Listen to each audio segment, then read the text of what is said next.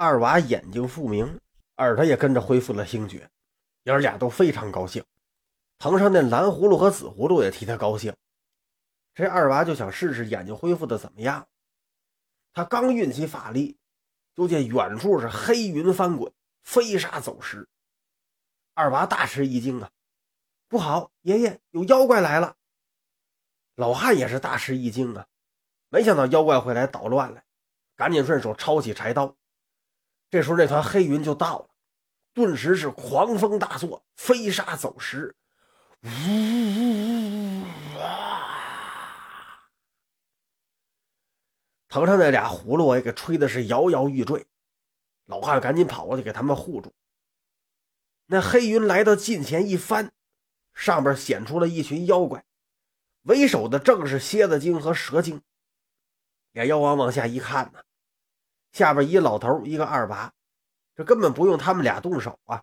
蝎子精就把左将军巨眼蟾蜍怪给叫过来了，去捉拿老头和程葫芦。嗯，是。巨眼蟾蜍怪领命，从天上下来，来到老汉和二娃近前。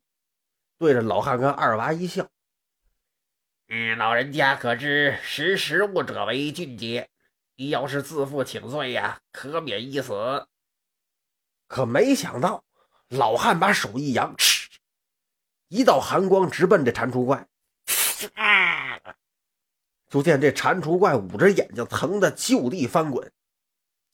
那位说：“怎么回事啊？”老汉一听妖怪让他投降请罪呀。这气儿就不打一处来，对准这妖怪就把柴刀给扔过去了。那巨眼蟾蜍怪呀，做梦也没想到老头敢跟他动手啊！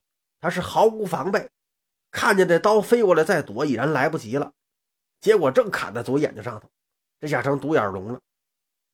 其他妖怪们都没反应过来，全傻那儿了。蝎子精也没想到这手啊，他也愣那儿了，反应过来是勃然大怒，哇呀！好啊，老家伙，你区区一个凡人，竟敢与我等作对，可不是吗？何止现在跟你作对呀？他一直就跟你作对呢。这蝎子精吩咐小妖把蟾蜍怪给抬走疗伤，他自己下来了，来到老汉近前。老汉一看见他呀，这火更大了，也不搭话，抄起旁边的秤砣，咵一下就给扔过去了。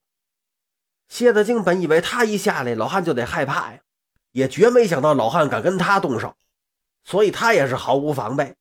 这一秤砣，啪就砸脑袋上头了。哎呦！蝎子精一股脑袋血下来了，给他疼得直跳脚。老汉一看打中了，抄起旁边那扁担，我跟你拼了！他抡扁担就砸。蝎子精一看。我让你一凡人一秤砣给我开了瓢了，我就够丢人的了。这传出去，我跟妖精都没法混了！你还来？他伸手，砰，一把就把扁担给抓住了，往上一撅，咔嚓，这扁担顿时就断成两截老头就一个趔趄。蝎子精是怒不可遏呀，举掌就打。哇呀呀！老汉和二娃哪是他的对手啊？蝎子精大吼一声。给我在这儿吧！啪啪，扑通扑通，老汉和二娃胸口是各中一掌，都摔出老远去。二娃一翻身坐起来，哇，这一口血就喷出来了，也站不起来了。老汉呢，他一个凡人哪受得了蝎子精这一掌啊？叫这一掌给打的，直接就背过气去了。蝎子精打完了还不解气，哎，老匹夫，你找死！他一边说着，一边过去，把昏迷的老汉从地上给抓起来，提着到悬崖边上，往下使劲一摔，而去你的吧！老汉翻着跟头摔下山谷。二娃一看啊，爷爷！他挣扎着要起来，可是伤势太重了，起半天没起来，只能干看。